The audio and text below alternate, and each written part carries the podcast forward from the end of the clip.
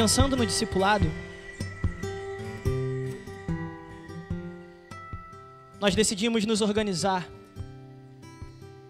para que tivéssemos algumas séries de encontros e mensagens. O discipulado, ele tem pelo menos duas dimensões. O discipulado ele tem a dimensão do ensino, que é você ensinar a Bíblia, você ensinar de fato quem é Deus, ensinar como se portar ou o que Deus espera de você. E o discipulado tem a dimensão do caminhar junto, da vida na vida. E nós queremos te convidar mais uma vez a caminhar conosco nesses dois sentidos. Tanto no sentido da vida na vida, quanto no sentido do ensino.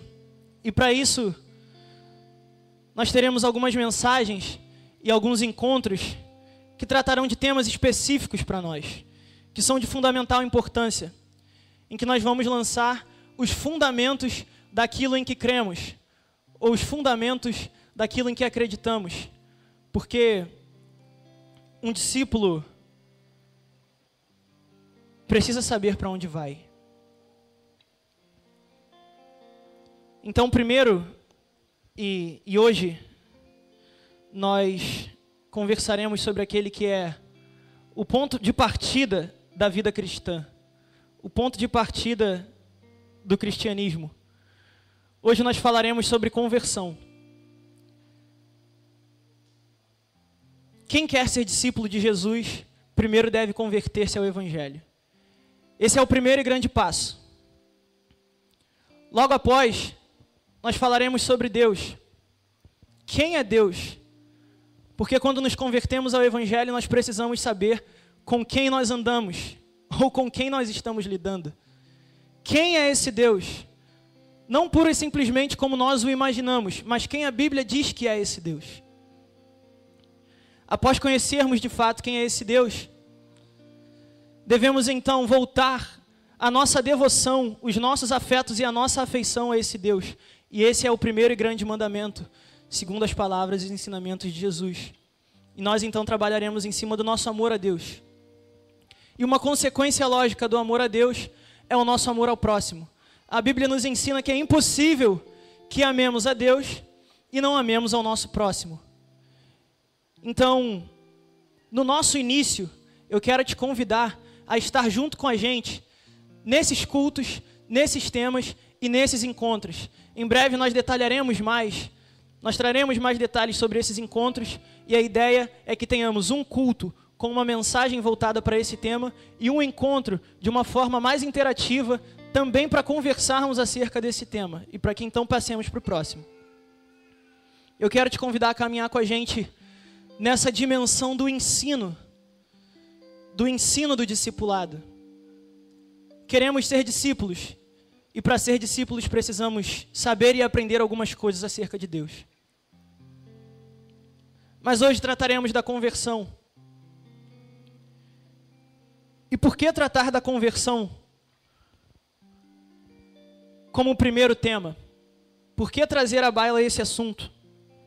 Porque nós queremos uma juventude de discípulos de Cristo.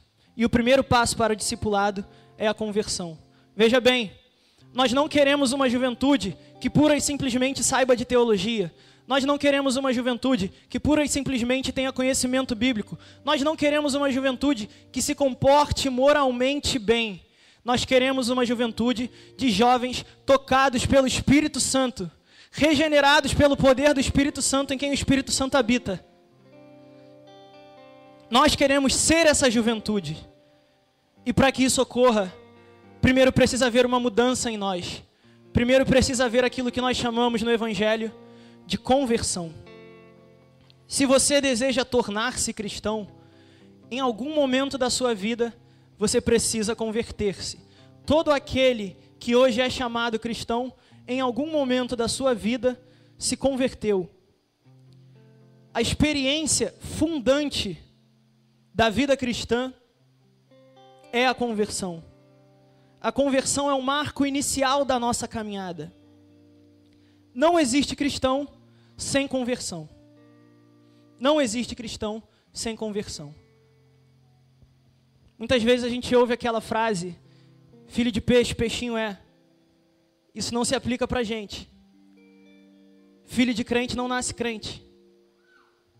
E a gente precisa tomar cuidado com isso, porque nós também não queremos ser uma juventude acomodada com os ritos da igreja. Nós não queremos ser uma juventude que se acostumou a frequentar a igreja ou que se acostumou a frequentar cultos. Nós queremos uma juventude convertida por Deus. O problema, e há um problema, é que saber pura e simplesmente que você tem necessidade de converter-se não é o suficiente. Porque eu posso chegar para você e falar nessa noite: olha só, você precisa se converter. E você vai sair daqui com essa informação de que você precisa se converter. Mas a informação pura e simples de que há uma necessidade de conversão não é suficiente. Porque essa informação não penetrou o seu coração. Porque há verdades que nós aprendemos e apreendemos com a nossa mente com o nosso intelecto. E há verdades que são aprendidas tão somente no nosso coração. Nós precisamos fazer essa distinção. Por exemplo, eu posso imaginar, ou eu posso, na minha mente, tentar mensurar a tristeza e a dor de perder um pai. E quem perdeu o pai pode passar horas descrevendo para mim a sua aflição e a sua angústia. E eu posso imaginar como é. Mas eu jamais saberei, de fato, como é perder um pai até que eu perca um pai. Ou por outro lado, eu posso imaginar a alegria de ter um filho. E uma pessoa que teve um filho pode descrever para mim por horas e horas qual a sensação e qual a alegria de ter um filho. E eu posso imaginar como é. Eu posso ter um vislumbre de como é essa alegria. Mas eu só saberei de fato a alegria e só experimentarei de fato a alegria de ter um filho no momento em que eu tiver um filho. Porque há verdades que nós aprendemos e conseguimos aprender com o nosso intelecto, mas há verdades que nós só aprendemos com o nosso coração. E o cristianismo é uma dessas verdades.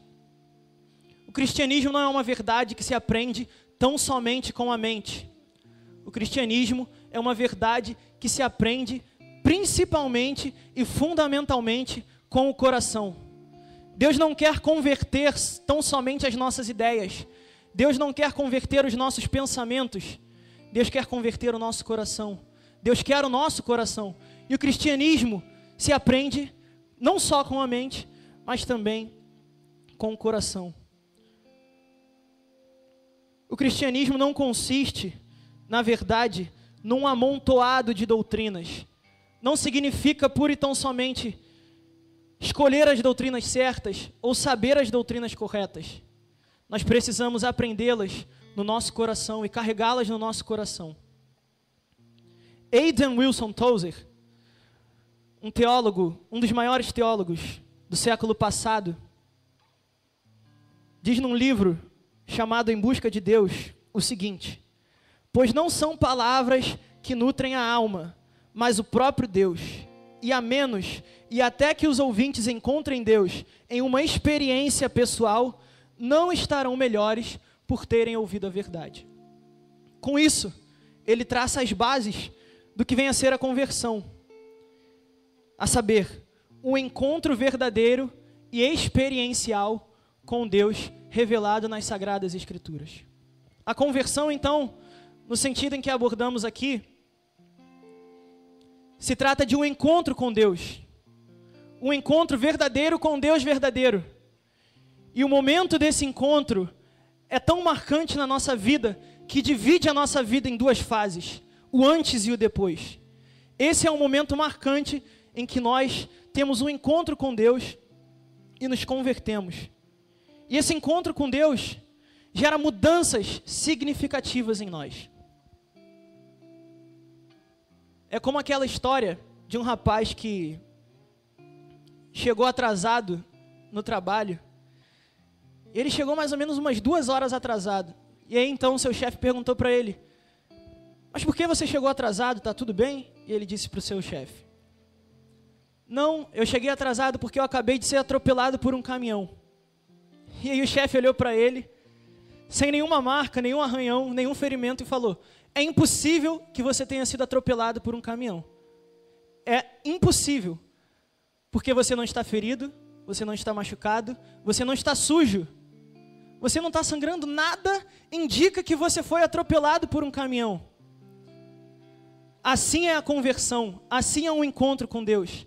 É impossível que sejamos atropelados por um caminhão sem que isso deixe marcas em nós. E é impossível que tenhamos um encontro verdadeiro com Deus sem que esse encontro deixe marcas profundas na nossa vida. É impossível. E por ser um encontro do coração, e por ser uma experiência verdadeira com Deus, não ser só um encontro do intelecto, mas um encontro do, do âmago do ser humano, da alma, do fundo da, da alma do ser humano. Por ser esse tipo de encontro, esse tipo de experiência, ele não muda tão somente o exterior do ser humano, mas o interior. E é por isso que eu disse um pouco antes que nós não queremos ser uma juventude que sabe de teologia e que nós não queremos ser uma juventude que sabe de Bíblia. Eu não quero aqui que isso seja levado ao pé da letra a ponto de que sejamos instruídos em ignorância. É lógico que nós queremos saber da Bíblia.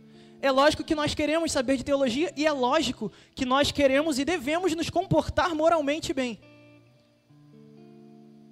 Mas a questão é o que é anterior a isso anterior ao conhecimento e anterior ao comportamento moral. Nós queremos ser uma juventude tocada pelo Espírito Santo de Deus, uma juventude composta por jovens que tiveram um encontro verdadeiro com Deus verdadeiro. Um encontro especial que muda as nossas vidas e não só o nosso comportamento exterior, mas o nosso comportamento interior, o nosso homem interior, muda totalmente o nosso ser, de modo que os nossos comportamentos externos são apenas um reflexo daquilo que nós somos por dentro. Queremos ser uma juventude de pessoas que tiveram um encontro verdadeiro com Deus. Imagine você ter um encontro verdadeiro com Deus. Um encontro verdadeiro com o Criador dos céus e da terra e do universo, infinito em poder e em glória. Imagine a magnitude desse encontro. Imagine o quão grandioso é esse Deus. E o quão próximo ele se faz de nós, e é um Deus que quer relacionar-se conosco. Esse encontro deve gerar em nós uma mudança. Esse encontro deve gerar em nós uma mudança. E essa mudança consiste, na verdade, em entregarmos a nossa vida por inteiro a esse Deus. E aqui nós lembramos das palavras de Jesus, quando ele diz que aquele que quiser ganhar a sua vida, esse a perderá. Mas aquele que por amor a mim e ao Evangelho perder a sua vida, esse a ganhará. O encontro com Deus produz em nós uma renúncia e uma entrega. O encontro com Deus faz com que nós percamos a nossa vida e a entreguemos completamente nas mãos desse Deus. Converter-se é entregar tudo nas mãos do Senhor.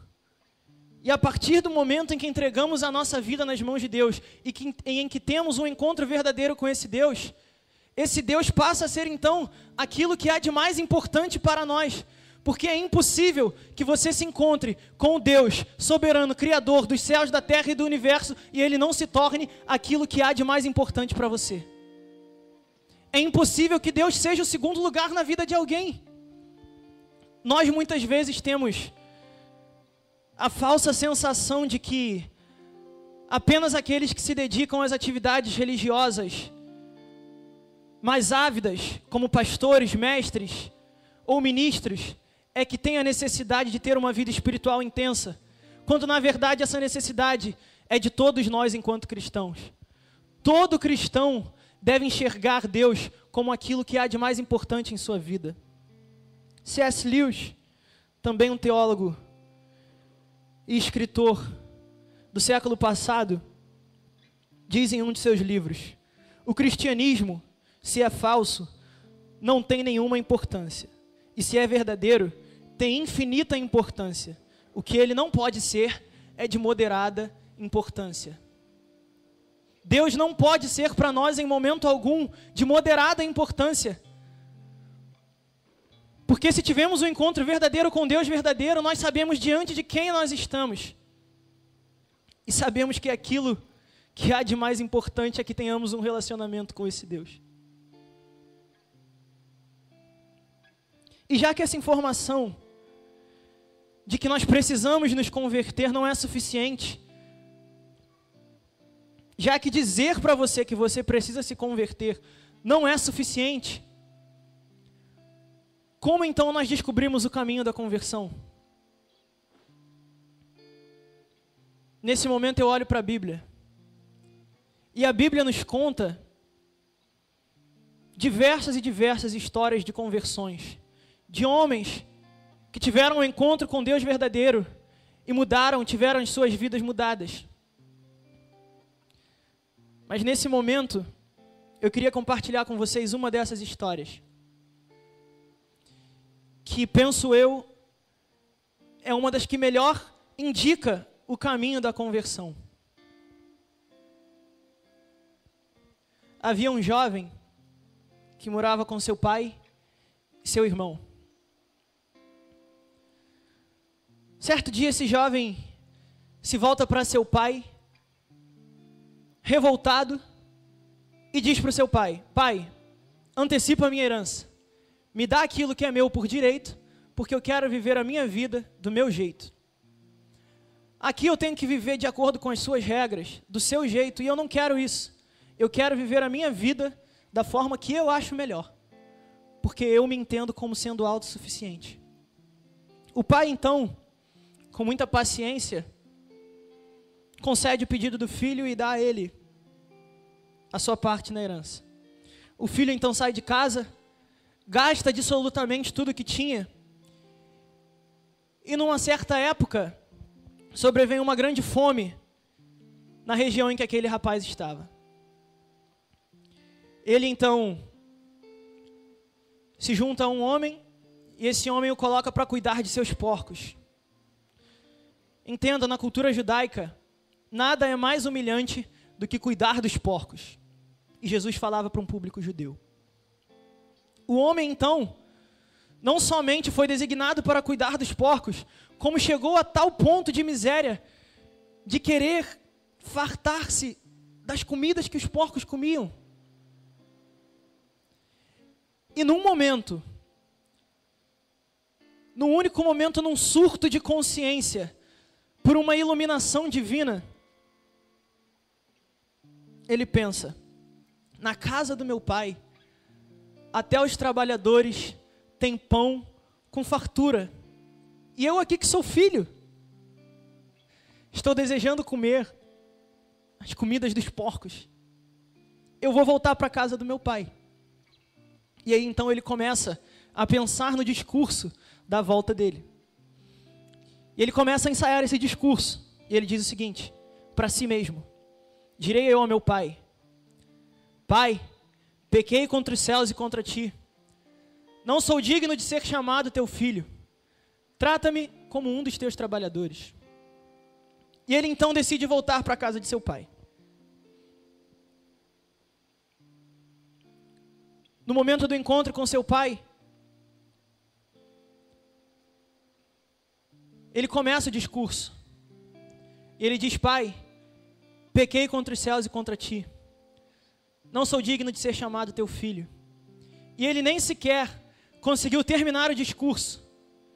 E o pai já chegou e o abraçou.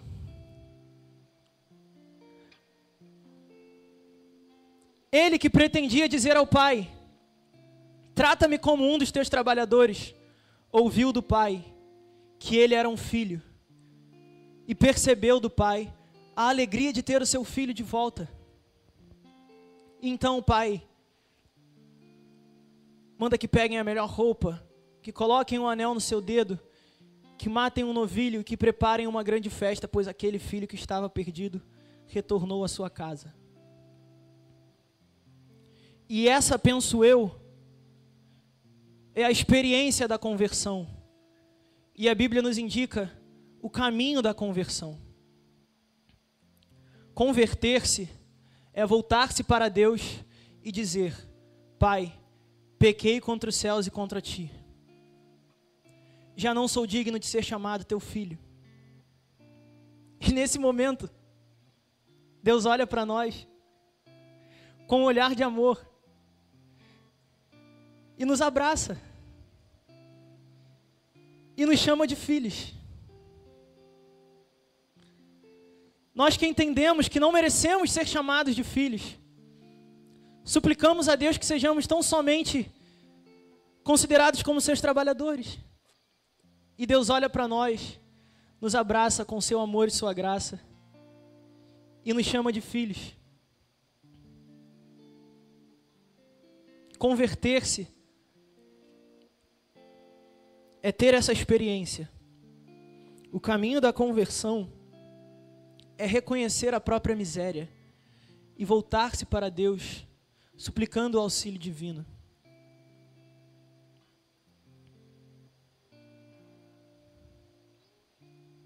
Todos nós temos essa necessidade.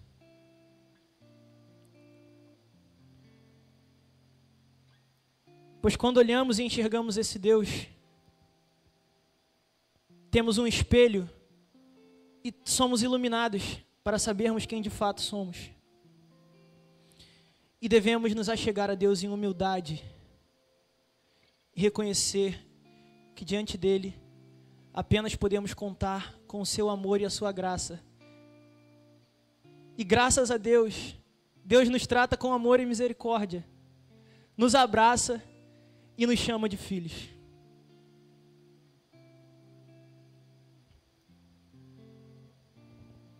Essa é a experiência da conversão. É disso que nós precisamos.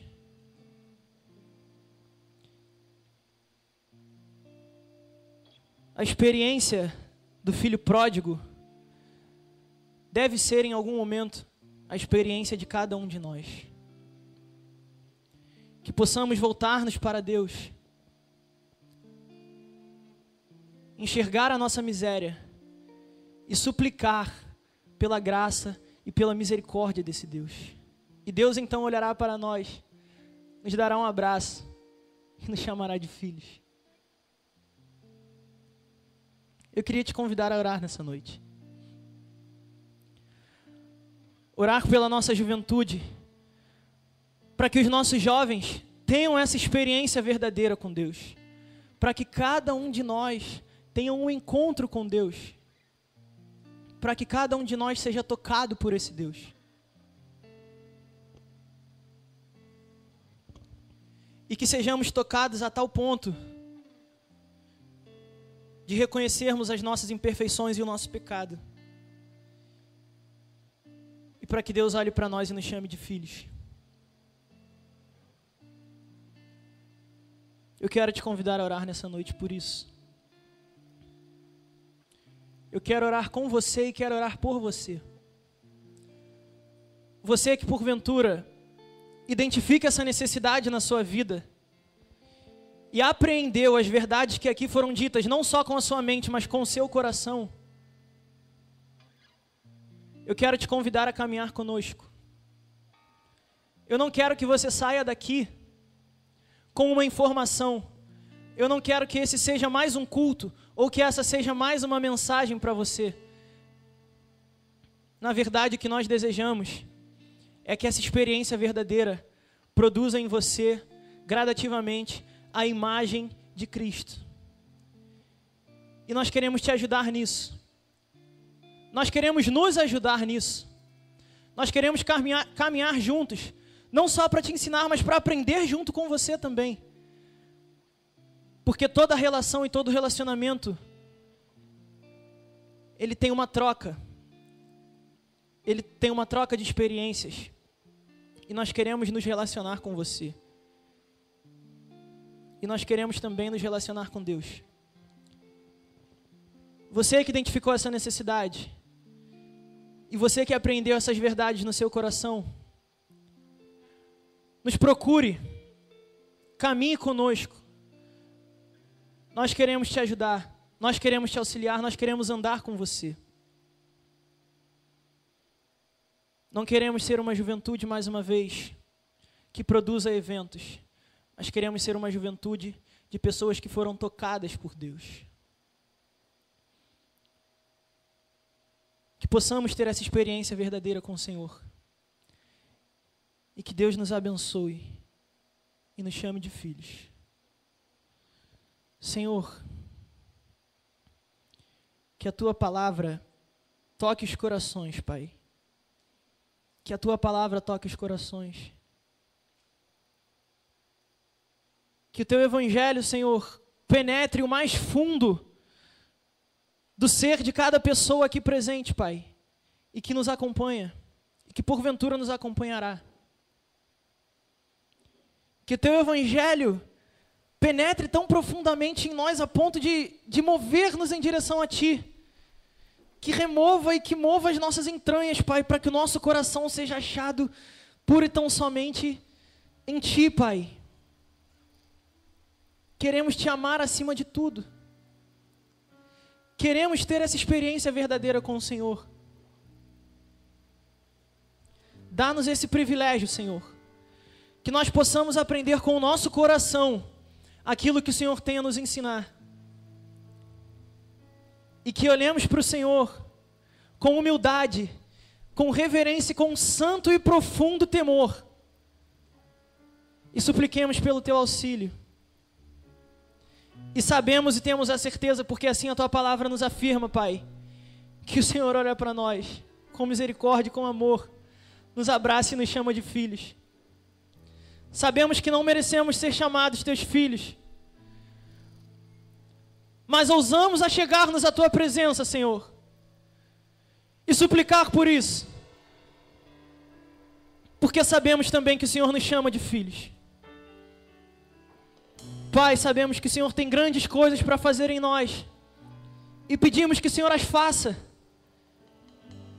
E que complete a tua boa obra em nossas vidas para que o Senhor não faça tão somente em nós, mas também através de nós, para que o nosso testemunho seja impactante a ponto de alcançar outras vidas, Senhor. Que não somente as nossas vidas sejam transformadas, mas que outras vidas sejam transformadas pelo nosso testemunho. Não queremos apenas receber da tua parte, mas também queremos compartilhar. Queremos ser discípulos teus, que glorificam o teu nome através da nossa vida por inteiro. Muda, Senhor, não somente o nosso comportamento, muda não somente a nossa mentalidade, muda não somente as nossas crenças, mas muda o nosso coração, muda o nosso interior, Pai, para que tenhamos o coração transformado e voltado para o Senhor. Muito obrigado porque sabemos que essa é a tua vontade. Muito obrigado, Senhor, pela tua graça, pelo teu evangelho, pelo teu sangue derramado por nós. Muito obrigado pelo teu amor. Muito obrigado pelo teu perdão. Muito obrigado pela cruz do Calvário, que nos redime, Senhor. Muito obrigado. É a nossa expressão de alegria e de gratidão nessa noite que possamos ser achados em Ti. Que sejamos achados em Ti, Senhor. Essa é a nossa oração em nome de Jesus. Em nome de Jesus. Com o coração apertado, Pai. Do fundo da nossa alma e do fundo do nosso coração. Nós oramos a Ti e ousamos pedir tudo isso, Pai no nome santo e poderoso do Senhor Jesus Cristo. Amém, Senhor.